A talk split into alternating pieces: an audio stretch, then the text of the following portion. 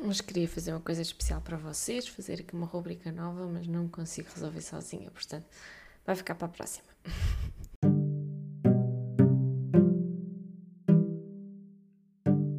O podcast que tu via fala sobre saúde sexual e outras questões que poderão ser importantes na tua vida. Se tiveres dúvidas, manda para o nosso Instagram e mantém-te a par das novidades. Olá, hoje vamos falar sobre vários temas assim um bocadinho mais pesados, mas continuamos aqui com o nosso Júlio, está aqui a dormir, a espreguiçar-se todo, a carregar em teclas e se ouvirem também no fundo umas crianças uh, a rir.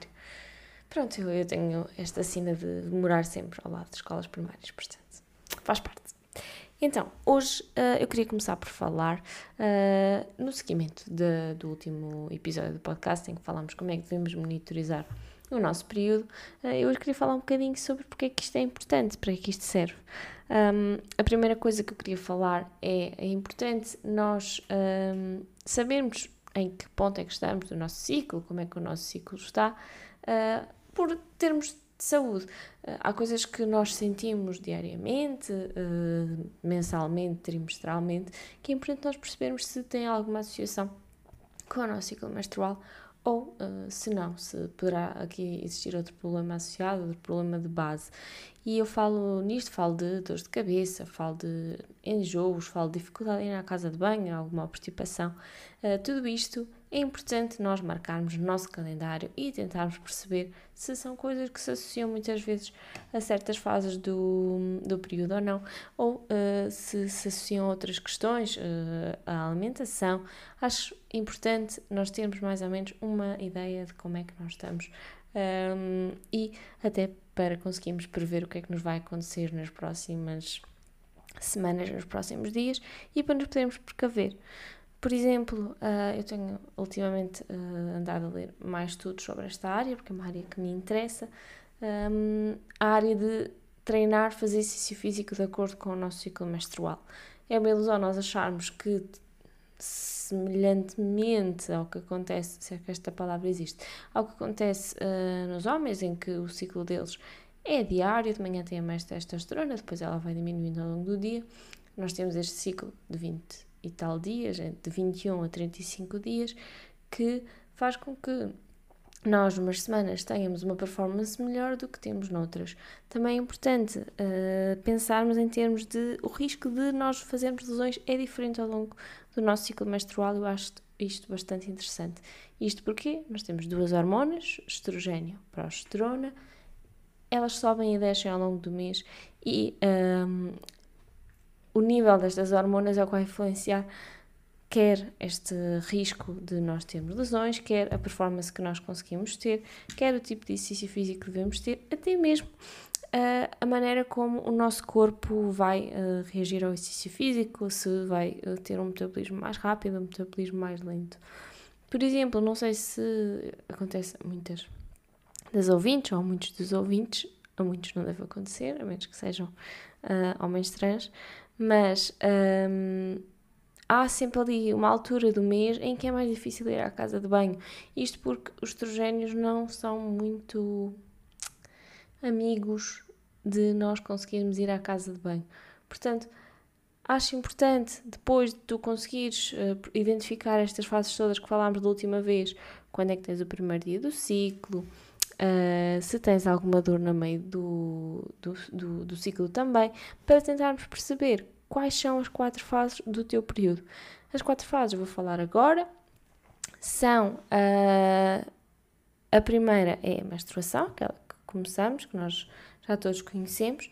Depois temos então a fase folicular, em que o nosso corpo, o nosso ovário, um dos nossos ovários está a produzir um folículo para ele ser lançado e para uh, podermos eventualmente engravidar. Não se esqueçam, o nosso corpo quer engravidar.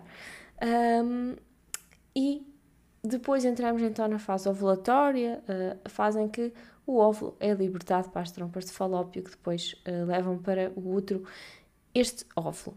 depois desta fase, se não houver gravidez, que é sobre aquilo que nós estamos mais a falar, ainda nunca começámos a falar muito de gravidez, porque é uma, uma altura complicada e um, que requer muitas conversas. Um, mas nesta fase, então, não havendo gravidez, entramos na fase uh, lútea e depois voltamos tudo ao início. Portanto, é importante tu conseguires identificar estas quatro fases e não consegues isso sem teres uma boa calendar... Tens tudo monitorizado. Não, não vai ser esta palavra. Um, já aprendemos a identificar o início do ciclo, já aprendemos a identificar outros sintomas associados, então agora é por isso nós conseguimos perceber quando é que temos a nossa ovulação. Como é que nós vamos fazer isto? vais ter de medir a tua temperatura todos os dias, idealmente sempre à mesma hora, ou melhor, hum, sempre à mesma hora. Uh, o modo mais uh, fiável e, e melhor que tens para medir a tua temperatura é medir a temperatura oral. Uh, metes o termómetro na boca, esperas que apita e, e fazes a medição uh, oralmente. Depois então de fazer este registro, vais ter de reparar quais são aqueles três dias em que a tua temperatura é ligeiramente mais alta. E é mesmo ligeiramente, é, é às vezes menos do que meio grau de diferença. Portanto, é importante medir mesmo sempre nas mesmas condições, sempre à mesma hora, porque a, nossa temperatura também varia ao longo do dia. Um, quando notas esta elevação, significa que estás a ovular. Depois contas os dias e tens de começar a fazer isto mais do que uma vez por mais que uma vez por não, mais do que um mês seguido, até conseguires uh, contabilizar mais ou menos os dias até teres a tua ovulação. E isto é importante porque tu aqui, identificando o início, que é a menstruação, e a fase uh, intermédia, a terceira fase, que é a ovulação, consegues depois uh, encontrar as outras, as outras fases. E isto vai ser importante também para tu ajustares o teu exercício físico, o teu trabalho, a tua performance, um, a tua alimentação ao, ao teu ciclo e se calhar ter uma vida mais produtiva e mais, mais fácil de lidar. É também começas a notar que aqueles dias em que estás triste é mais comumente, provavelmente será na fase 4, uh, e, e vais começar a já prever uh, situações que são um bocado chatas e que tu por vezes ficas sem saber de onde é que vêm e começas a perceber que, são do teu ciclo. E se conseguires precaver já é melhor. Um, eu depois, eventualmente, deverei fazer um, um episódio mais a falar sobre um, a alimentação e o ciclo, o exercício físico e o ciclo, mas acho que para hoje é, é a parte mais interessante que, que eu queria tirar daqui. Estão a ver o meu rato? Desculpem, porque. Ok. Então, uh, falados que estamos sobre este tema de saúde, eu de updates pessoais não tenho assim nada para dar, são 4 horas, estão a ouvir o, o sino na, no fundo. Um, o meu gatinho continua bem, continua a fazer muitas asneiras, continua a ronronar muito e a fazer uma coisa que nós não percebemos bem porque é que acontece, mas que é, é cómica, que é ele vai buscar os nossos panos da cozinha molhados e traz-nos à cama. Hoje queria lavar um, um, prato e corri tudo à procura do, do esfregão e foi aí que me veio uma, uma ideia de que provavelmente é, tinha sido ele que me tinha roubado o esfregão. E andei a correr pela, pela casa inteira à procura do esfregão que estava abaixo da minha cama. Portanto, está a ser divertido, está a ser uma aventura. Um, estamos a planear agora proceder à remoção da sua virilidade, porque ele precisa ter um, uma melhor qualidade de vida, durar mais tempo e não miar durante a noite. Um, é, é a única atualização que eu tenho para fazer. Depois, então, eu queria falar convosco acerca, e aqui nesta questão dos temas das nets, acerca dos protestos no Irão. Para quem não está assim totalmente integrado, uh, tem havido alguns protestos no Irão e uh, eles começaram desde que uh, uma rapariga de 21 anos foi uh, morta depois de ter sido presa e interrogada por uma polícia que eles têm no regime deles, que é a polícia moral, que basicamente o trabalho que ela faz é tentar perceber se as pessoas estão ou não estão a cumprir um, os ensinamentos e as regras que existem do ponto de vista moral e de manter um, uma vida recatada e uma vida de acordo com os costumes um, do Islão. Então, esta rapariga morreu no dia 16, acho de setembro, e ela aparentemente tinha ido visitar alguém e uh, foi abordada por esta polícia porque não estava a usar bem o hijab. Hijab é aquele lenço um, que as, as mulheres usam. Desculpem. Que as mulheres usam sobre o, o cabelo uh, neste tipo de, de país, neste tipo de regimes. E uh, ela foi então presa, depois aparentemente foi torturada, porque de outra maneira não, não tinha acontecido o que aconteceu, e uh, foi parar a um, uma cama de hospital, entubada, em, em, em mal-estar. E o irmão dela acabou por publicar, uh, mesmo imagens até dela uh, entubada, e ela acabou por morrer. E tudo isto desencadeou bastantes tumultos e bastantes manifestações na rua, principalmente uh, por mulheres, um, sendo que com o crescimento destas desta revolta e destas manifestações uh, têm dado cada vez mais a ser um, presas e um, torturadas e mortas uh, mulheres que uh, apenas e simplesmente estão a tentar lutar pela liberdade de serem donas delas próprias. É. É. No mínimo. Tenho sempre coisas a apitar.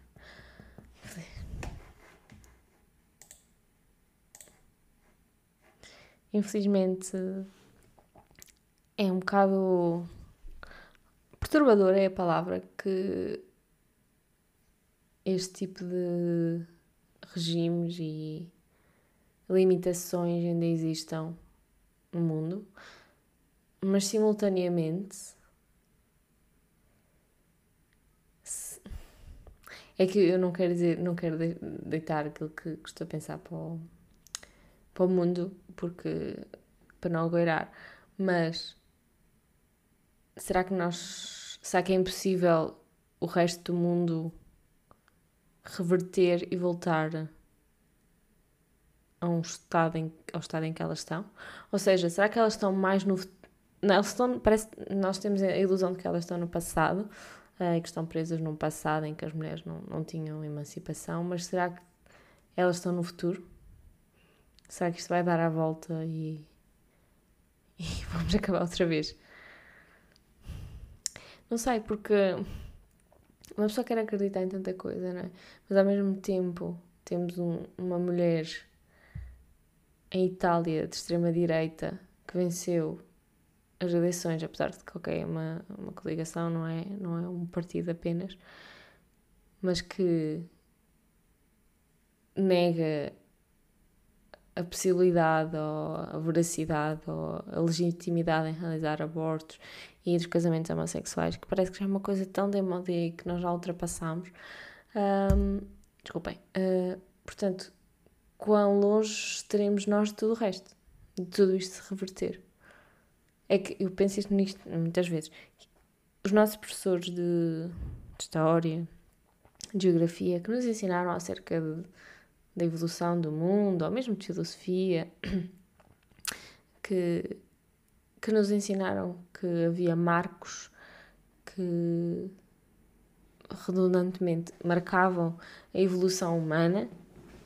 E podemos ir tão, tão atrás como o, a descoberta do fogo, a invenção da roda. E, e na minha cabeça pelo menos a inexistência de ditaduras era um desses marcos, a emancipação das mulheres era um desses marcos, a abolição da escravatura é um desses marcos, a existência da eutanásia era um desses marcos, a existência de legalização do aborto era um desses marcos. E eu achei que eram marcos assentes e assim que fossem atingidos não seriam revertidos. E que nós estaríamos todos a evoluir em, em comunidade, em, em segundo, fazer parte da evolução da espécie. No fundo é isso que eu estou a dizer. Mas, mas não, não, não é, não é verdade. Não, não é o que está a acontecer, não é isso que nós estamos a ver. Nós estamos a ver uma marcha à ré. Nós também nos vamos esquecer de como é que se acende um fósforo. Não sei, porque todos estes livros que nós estamos habituados a ler e que parecem uma um exagero ou um universo paralelo, como os Handmaid's eu estou tão disléxica, socorro, Handmaid's Tale, em que as mulheres só servem para reproduzir. Será que estamos assim tão longe? Ah, não sei, não é. Honestamente, uma pessoa tenta não pensar muito acerca do assunto e tenta continuar com a sua vida, seguir em frente, lutar por aquilo que acredita, nomeadamente direitos iguais para todos. Não sei, estão à frente. Uh, tentar ser apoiante de comunidades que são minoritárias, uh, tentar ser a voz para algumas dessas atividades, dessas, dessas comunidades minoritárias, quando na verdade provavelmente um dia vai ela própria fazer parte de uma equipa minoritária que é uh, a que acredita que todos são iguais. Não sei. Fiquei deprimida agora, sei, desculpem, não vos queria trazer para este fosso, mas tenho pensado em muita coisa nestas semanas sobre este assunto. Isto porque a minha vida gira muito acerca de tentar, desculpem, tentar uh, lutar com, pelas igualdades, pela igualdade de género e das pessoas que me rodeiam também. E então, não sei, uh, não sei o que é que isto, onde é que, é que isto vai acabar, mas pronto, quer corra bem ou corra mal, aqui estou eu para falar sobre estes assuntos meio tabus, meio que são mais banais do que uh, as pessoas querem acreditar. Aqui na parte final, tendo em conta que não temos tido dúvidas, se bem que eu tenho tido algumas dúvidas que me mandam no TikTok, se quiserem seguir, podem seguir. Uh, os links estão todos disponíveis, é sempre o mesmo, um, mesmo handle. Um, não, não, não, vou, não, vou, não vou fazer dúvidas. Um, um dia de fazer uma compilação das, das dúvidas que me põem no TikTok, uh, mas eu, eu, queria fazer aqui nesta parte final. Achei que seria engraçado, que seria um, uma coisa interessante, que era uh, pegar enxertos de livros que tenham assim cenas mais escaldantes, ler aqui e comentar um bocadinho. Até porque muitos dos livros que nós somos obrigados a ler na escola, tirando da Sofia Melbrenner, são escritos por homens e é interessante ver como é que eles escrevem cenas de sexo versus como é que as mulheres escrevem cenas de sexo. E infelizmente, o que é que aconteceu? Eu estou na minha casa nova e não tenho os meus livros de histórias. Eu tenho aqui livros técnicos e medicina e não tenho os livros uh, de fantasia. Portanto, não vou conseguir começar isso hoje e entretanto pode ser, eu estou a ler um livro do Essa de Queiroz, pode ser que surja ali um, uma cena mais caldante, não sei se alguém já leu uh, Ilustre Casa, Casa Ramires, se souberem se tem ou não tem, avisem-me, está bem. Mas, entretanto, eu, eu, tenho algumas já assim, pensadas, uh, de vários autores, portanto, para a próxima, não me vou esquecer, vou trazer, e se tiverem sugestões também me podem mandar, que eu estou super disponível. Eu agora ando a fazer eh, episódios mais curtos, mas não há problema, pois não, vocês não se importam. Vocês até gostam. Preferem menos tempo. até a próxima. E tchau, Júlio.